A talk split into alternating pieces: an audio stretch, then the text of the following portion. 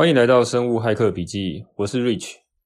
我们这个节目呢，主要是在探讨生物骇客。那什么是生物骇客呢？如果你没有听过的话，我可以跟你解释一下哈。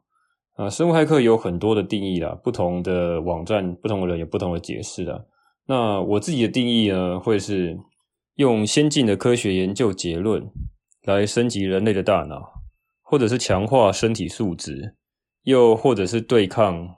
或者是预防各种的疾病，那听起来很玄啊齁，这听起来可能听不太懂在讲什么齁。那我们首先来看“骇客”这个字啊齁，“骇客”这个字就非常有争议了哈啊，因为你首先你的印象应该是在想到网络骇客嘛齁，电视上讲的那种网络骇客是一种呃入侵或偷取、窃取别人资料的这个犯罪行为嘛哈。但是现在骇客呢，已经渐渐的扩大到不同的领域了哈。啊，如果你有听过的话，有一个词叫做“生活骇客”哈，life hack，你可以去 Google 一下哈，Google 可以看到很多 life hack 哈，它主要的就是在讲说一些生活上面一些妙招了哈，比如说教你怎么样快速的剥蒜头了哈，教你怎么样去整理这个 Mac 的电源线啊哈，Mac 电脑的电源线啊，那或者是开关怎么样放会比较啊容易 去使用了哈，就是生活的一些妙招了哈。那他们在讲这个 hack 呢，已经不是在讲这个网络的犯罪，那或者是有一个东西叫做 food hack，食物食物的 hack 哈，这个有点像是台湾的那个有一个很有名的厨师叫阿基师，那他有一个节目叫做阿基师讨吃步，好，就是教你怎么样讨吃步哈，台语的讨吃步就是说你用一些简单啊但是意想不到的方法哈，可以达成一些呃很厉害的东西哈，因为他是五星级的饭店主厨嘛哈。那你要在家里可以煮到很好吃的五星级饭店类似的料理，怎么样可以讨吃步哈？就是这个 hack 有点类似这个味道啦。那如果你有，你如果有去关心这个网络行销哈，你会发现有一个字前几年很红，叫做 growth hack，成长骇客。呃，成长骇客其实说穿了是一种很特殊的行销方法啦，哈，教你怎么样。呃，一些方法，新创公司他们有一些方法案例的收集哈，有些新创公司很厉害，那用了很简单，呃，又很有效的方法，让他的产品爆红哈。反正它就是一个怎么样去针对这个商业世界来去做一些妙招，然后怎么样去做让你的这个客户的成长，然后怎么样行销推广产品，然后那这个叫做 growth hack。如果你有兴趣，你也去看呢，有蛮多有趣的案例哈。所以骇客哈。呃，做 hack 这个动作的人叫做 hacker 哈，那你在做这个动作叫 hack 或 hacking 哈，所以 骇客这个演变已经从网络犯罪呃延伸到方方面面哈，很多人尤其是在英文世界很喜欢用 hack 这个字哈，感觉好像比较酷哈。比如说你去，你可以去那个 Google 地图上面看脸书的总部哈，它有一圈路包着它的各个大楼哈，那个路叫做黑客位哈，骇客之道。哦，骇客的骇客路，那他自己的这个的总部里面有一个招牌，然后特别搞一个很大的招牌，叫做 Hackers Company 哈。那据说是脸书的创办人还是希望他们公司的呃员工能够保持着当初创业的时候的这个初心哈，能够用很快的方法去解决客户的问题哈。所以他认为 hack 其实是很正面、很棒的一个字哈。又所以。hack 在讲到我们这边讲到 hack 或骇客哈，不要把它想想象成一个很很负面的事情，它已经渐渐的去演变成不同的意思哈，呃，比较像是个妙招哈，一个绝技的意思啊哈。那生物骇客呢，比较常见的应用，我认为有四大项了哈。第一项就是 hack 你的脑力哈，人类的脑力，包括了专注力啊哈，生产力啊哈。那第二大项就是在讲这个身体素质，就怎么样去 hack 你的身体素质。那这个这这个讲的个就大家更生活化了哈，比如说减肥、减重哈，就比如说去怎么样锻炼肌肉更快哈，怎么样快速减肥。那第三个哈也蛮多人在提到，在做 biohack 会去会去提到的一个大项就是预防疾病，或者是在讲如果你已经有了某些疾病的初期，怎么样去逆转或对抗一些疾病。啊，比如说糖尿病，比如说胆固醇，比如说慢性疲劳，那这个部分还也蛮多人在提的哈。那第四个也很常见的 biohack 哈，biohacking 是针对情绪哈，因为前面讲的脑力通常是在讲生产力，在讲你怎么样记呃记忆力更好、更专注、更长时间工作哈。那还有一个东西是灵魂深处的东西，就是你的情绪然后你的感觉哈。那你要怎么样？呃，你就算你的工作效率很好，但是你可能会觉得你不快乐，你可能觉得你没有被爱的感觉，你没有觉得满足感，你没有觉得呃，英文叫做 well-being 哦，你你的这个情绪上面的这个呃感觉好不好？哦，这个有东西也可以去做 biohacking。那这四大项是蛮常见的应用，然后那之后也许可以再多深入的讲哈。那如果再讲这个脑力的 hacking 哈，讲深入一点。专注力或生产力的 hacking，通常你会提到最简单的方法就是，你只要早上你喝一杯咖啡，哦，就是当成一种聪明药，因为它可以快速让你增加你的呃生产力。所以你在做 biohacking 也没有说很神秘哈，biohacking 你就喝一杯咖啡，诶，那你就是个 biohacker 哈。那更进阶一点，也许你会喝防弹咖啡哈。防弹咖啡也许有很多人听过，因为这几年蛮红的。防弹咖啡其实就是把比较好的咖啡哈，干净纯净。没有发霉的咖啡，再加上一些油脂，哈，有可能是放一些奶油，有可能是放一些椰子油，或是有些人会放那个 MCT 油，呃，中链脂肪酸，哈。那 MCT 油其实是从很多时候是从椰子油里面提炼出来。那据说你这样子用的话，就是可以快速的呃进入这个酮体的燃烧的这个阶段了，哈。那 这个可能有机会再来讲比较深入了，就是说如果你今天。要在做脑力的 hacking 的时候，增加生产力的时候，有很多的方法哈。那再来就是身体素质的部分。那减肥，呃，减肥现在很常见，就是比如说你们看那个生酮饮食，生酮饮食就是很常见的 biohacking 去做减重，而且它的减重的效率是非常高。那有些人效果很好，但有些人效果可能不是很好的，也许要而且要注意一些。某些少数人会有一些副作用，比如说血高血脂，就是胆固醇可能会升高。那这个东西其实，biohacking 其实某种程度还是有些风险啊，大家还是要注意。那怎么样 身体素质？怎么样去减重？怎么样去增加肌肉？在哪个时段呃去锻炼肌肉会比较好？哪时候说做这个有氧运动会比较好？这也是 biohacking 常常研究的话题了哈。那对抗疾病，像糖尿病，糖尿病这个这个话题是蛮经典的哈。因为你做生酮饮食的时候，某种程度其实是在做呃低糖或是所谓的低碳 low carb 是吧？那你如果有兴趣的话，可以去 Google 或者是去那个 YouTube 看，有一个叫台客剧场哈，台客剧场他们有拍一个蛮蛮屌的一个影片哈。因为台客剧场他这个年轻人，他的爸爸好像也是个医师，然后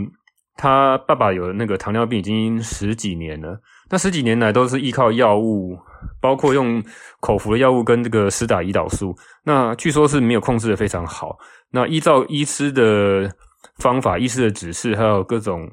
糖尿病的卫教哈，那个医院的卫教，像营养师希望他怎么做，他都控制的没有很好。那可能是他就觉得说这东西可能有些问题，所以他用了一个 biohacking 的方法，就是去尝试做低碳、低碳水化合物或者是生酮的饮食。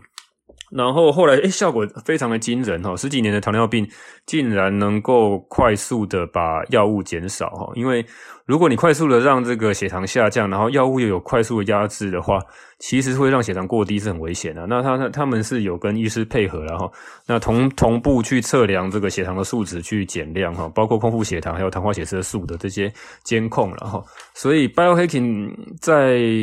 身体素质上面，我觉得有蛮大发挥空间的。光是用 Keto Diet 哈，这种生酮饮食，其实也蛮蛮多人在用哈。哦，减肥以外，糖尿病啊哈，糖尿病同时你也你同时去减重，而且去呃控制你的血糖了哈。刚刚讲到这个预防疾病的嘛哈。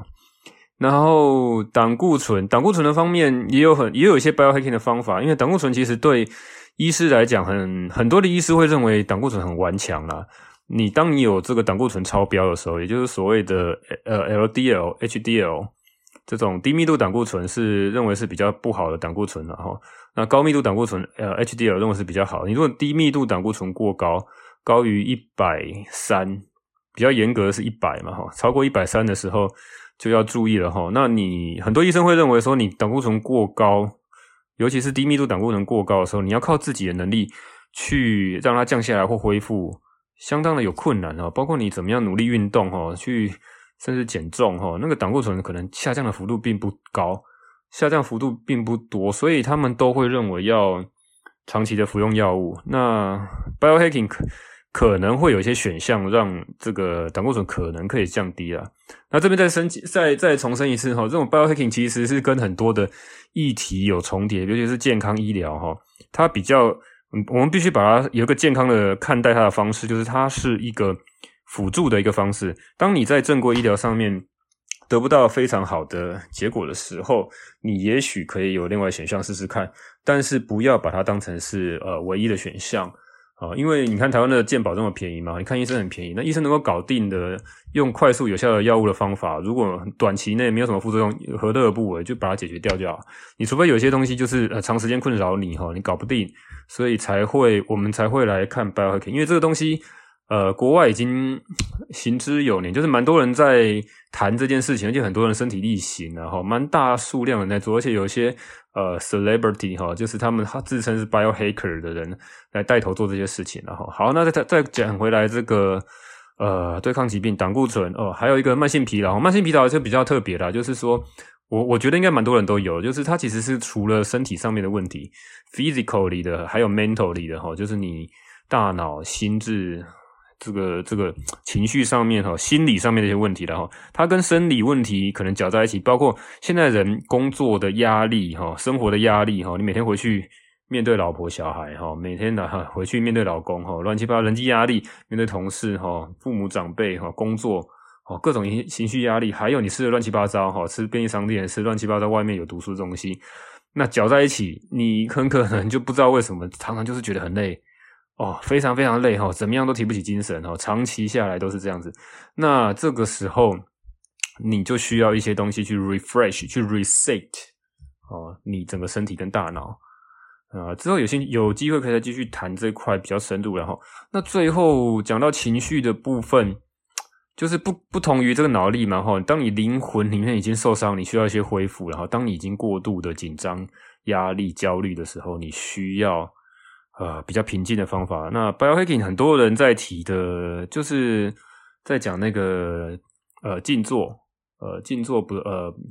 也不是翻静坐，叫 meditation，呃冥想，对，它叫冥想啊哈。就是有蛮多主，诶现在已经变得很主流了，很多人在谈冥想，包括这个 iPhone，呃 Apple Watch，它的上面都有这个冥想的 app 哈。就手机上有很多冥想 app，就是其实蛮流行，台湾人可能比较少了，比较是。呃，有一些 YouTube 在讲生产力的这些人，很多人会去做冥想哈，包括很多创业家，戏骨人的创业家都几乎人人都在做冥想了。那 Google 里面好像也在做叫什么 Search 你的什么内在灵魂怎么之类的，就是 Google 的工程师好像在对冥想很有兴趣，然后后来到离开 Google 自己开创那个公司，专门教人家怎么做冥想。然后那冥想不要想得很神，然后它其实是呃，其实就是静坐了哈。你怎么样让你安静的时候？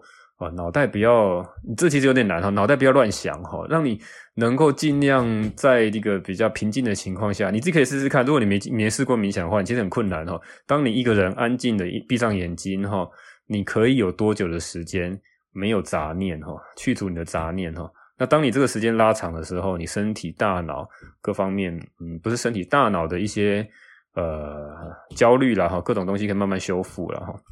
那当然，这有些技巧啦，就是，呃，他们讲这个正念冥想啦，mindfulness meditation 哈，那有很多的这个一些课程可以去上哈，他就教你一些简单的技巧，啊，怎么样去观察呼吸，怎么样让这个呃意念来的时候，你怎么样看待它，好，好像演电视剧一样，演舞台剧一样，他就在那边演，好像大马路一样东西跑来跑去，但是你站在一个客观的角度上看他怎么走，哈，讲是很容易啦，哈，但是你真的要去做，其实是有点难度，你可能要练习一阵子才可以到达一个有一定的程度啦。所以，呃，biohacking 这个在讲 meditation 是很常见，在讲怎么去控制你的情绪，让你更快乐、更平稳了哈。OK，所以必须在讲哈，我们在讲 biohacking 其实很危险，因为也不能够宣称说有什么疗效嘛。比如说，我定我可以说可以控制，呃，可以治疗糖尿病嘛？不能这样讲，它是个辅助的方法，它控制饮食嘛。你只是调整你饮食会会怎么样呢？你自己要注意血糖不要过低，有啊，然后你的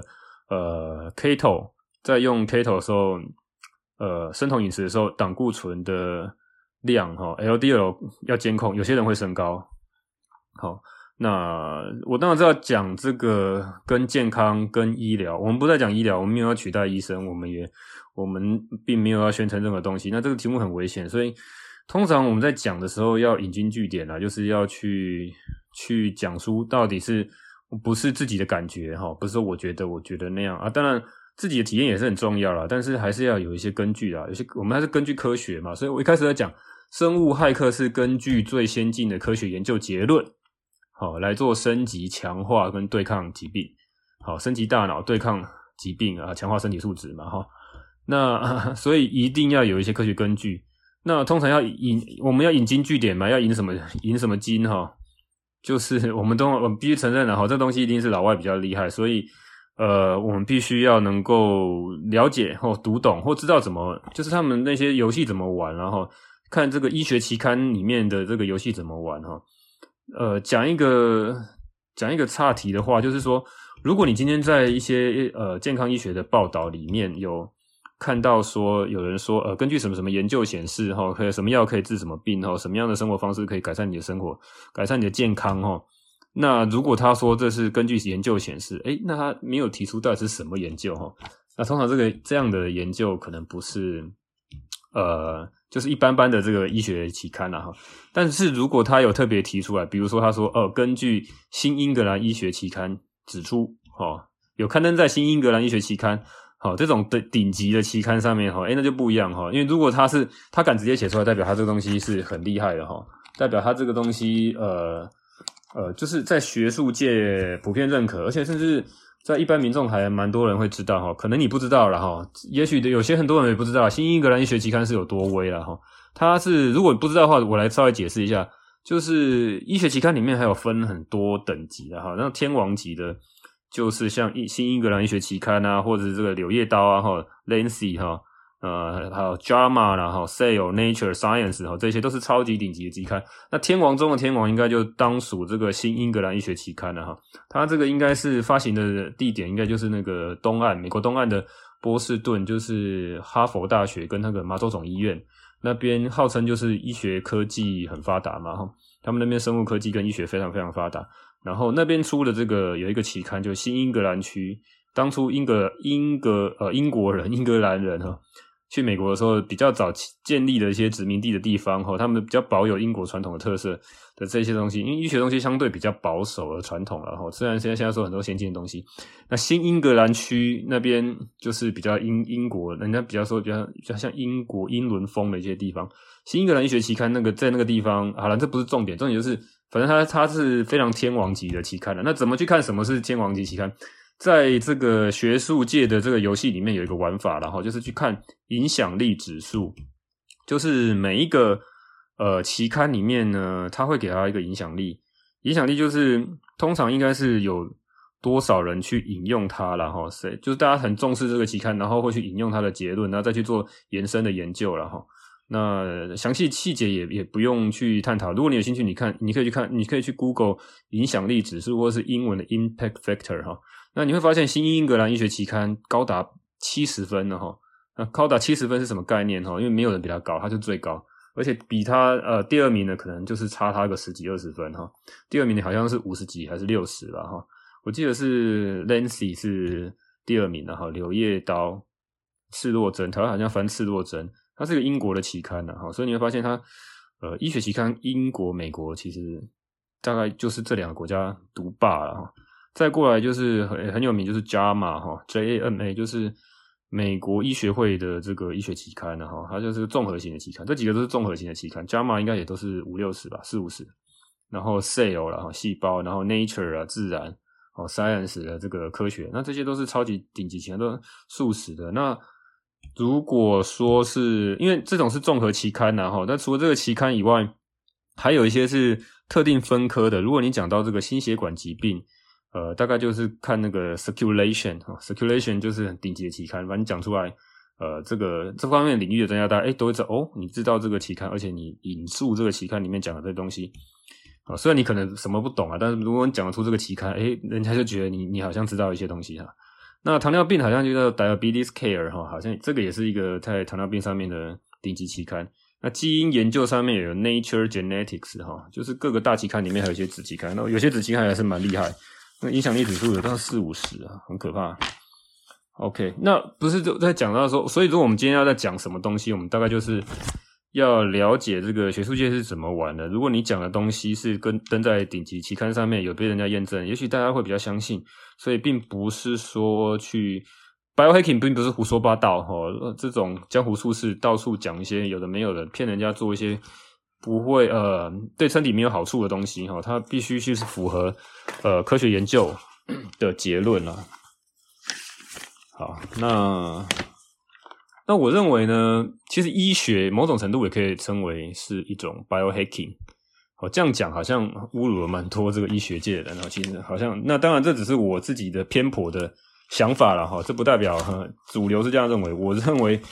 医学是某种 biohacking 哈。什么是 hacking 呢？hacking 你就可以看成它是用一种很高明的手段哈，去操弄一个复杂的系统。你想想是不是这样？网络骇客就是这样嘛？他用高明的手段，他用一些你不知道的一些手法，找到一些漏洞后，去破解一个庞大的系统，去操弄里面的系统，去控制里面的系统，甚至去偷取里面的资料。所以 hacking 的的这个，你想象它这个长本质了哈，就是用这样的方式，用高明的手段去操弄一个复杂的系统。那你想想看，人体就是一个极端复杂的一个生物系统，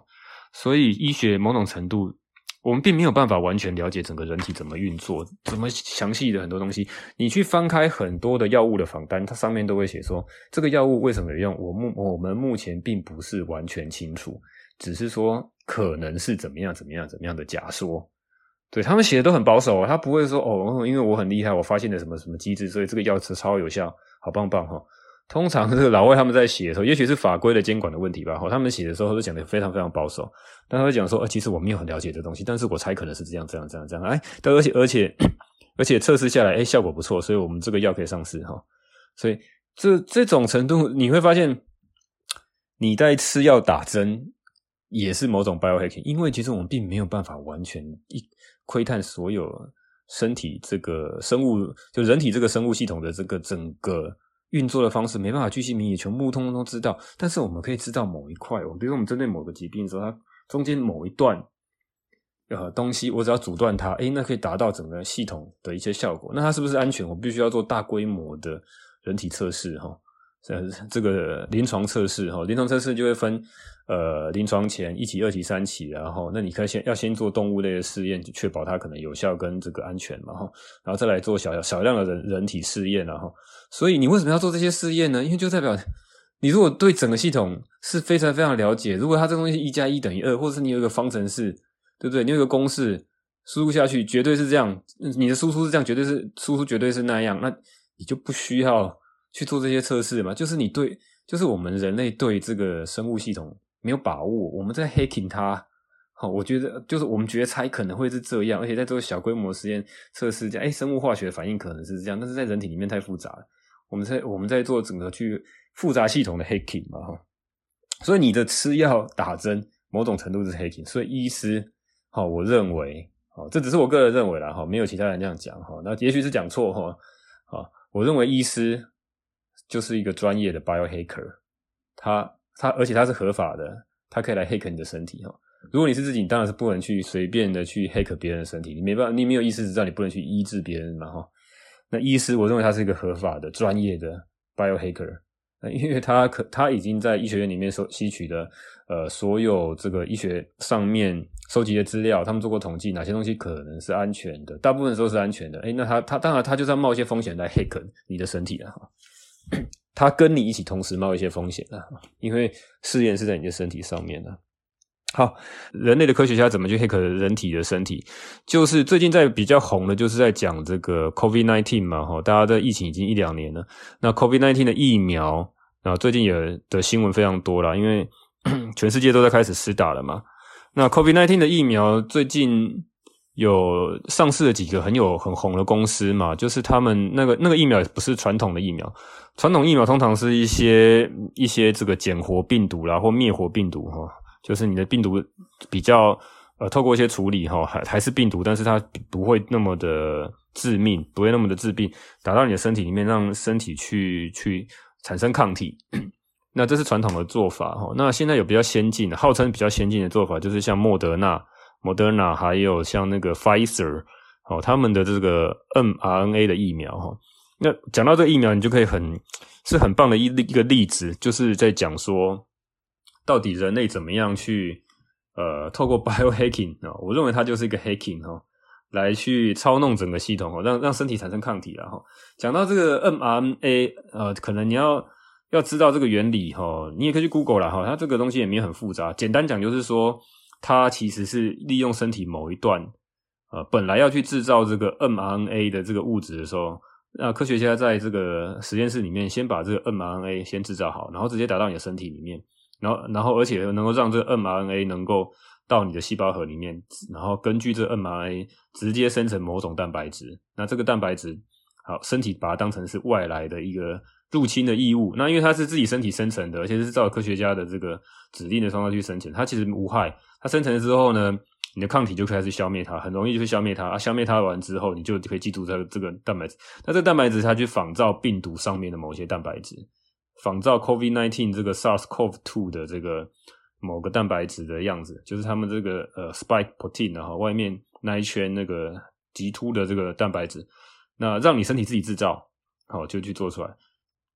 那讲的比较深入一点，如果你还是听不懂的话，就是 你可能要了解一下呃 RNA 跟 DNA 的差别，然后那这边在讲的 mRNA，它其实你想象它是一个像邮差一个东西，就是简单讲它这个机制就是。人体的 DNA 是放在每个人的细胞核里面嘛？那细胞核里面会存有你所有的 DNA。那 DNA 其实有一个很大的、很大、很重要的功能，就是里面会有一些编码。每个人的编码都大部分是一样，可是有些人会有一些变异哈。那它会去产生 DNA 里面的编码，很多时候呃是需需要去产生蛋白质，蛋白质去让整个身体能够各方面的酵素啊，各方面能够运转。那产生蛋白质的时候，它就写在 DNA 里面，但是呢，DNA 不会自己去产生蛋白质，必须要有一个东西叫做 mRNA 去把它抄录下来。就是有一个 mRNA，人体有另外一个物质叫做 mRNA，好，m mRNA messenger RNA 哈，他就去去 DNA 里面去抄，反正在 DNA 上面写什么，他就一个一个抄下来，然后抄了一段之后，他会自己跑跑到细胞里面有一个呃，号称是这个。呃，蛋白质制造工厂的地方，反正它就是制造蛋白质的哈。那 RNA 跑过去，那它它就会，那那个那个工厂就会根据 RNA 哈，mRNA 里面写的这些刚抄的这些笔记哈，类似当成食谱，然后把它做出来这个蛋白质。那这蛋白质做出来之后，就可以跑到人体里面去嘛哈。科学家就 hack 这一段嘛哈，我我就不要去透过 DNA 自己里面的这些编码，因为。自己的 DNA 里面绝对不会记住说这个 COVID-19 病毒里面长怎样啊，绝对不可能做出这种蛋白质。然后，那他他我们就在实验室里面做出这样的 mRNA，然后呢打到你的人体里面，那那你就 hack 了这一段嘛，这一段跳过去嘛，就像插入一个程式码一样的，insert 一个 code，然后然后就可以进来。那会不会有 bug？哈，可能有 bug 啊，因为你可能到不了这个细胞核，没办法达成你想要的目的哈，所以他们就花了很多的技巧去做哈，然后怎么样才达到他想要到的地方？那。那我们科学家就 hack 了这一段，哦，把外面科学家的编码透过我们制造好的 mRNA 哦塞到我们身体里面，让那个蛋白质制造工厂去根据我们想要的方式去制造蛋白质，那个产生一个假的假想敌的一个蛋白质哈，一个仿造这个 COVID-19 的这个病毒的某一个蛋白质片段哈，那制造出来，让身体去攻击这个蛋白质，而且去记住这个蛋白质产生的抗体，像是真的。真的有 COVID-19 的病毒进来，就可以把它干掉哈。啊，你看，这就是一个很棒的一个例子啊！哦，科学家就是去把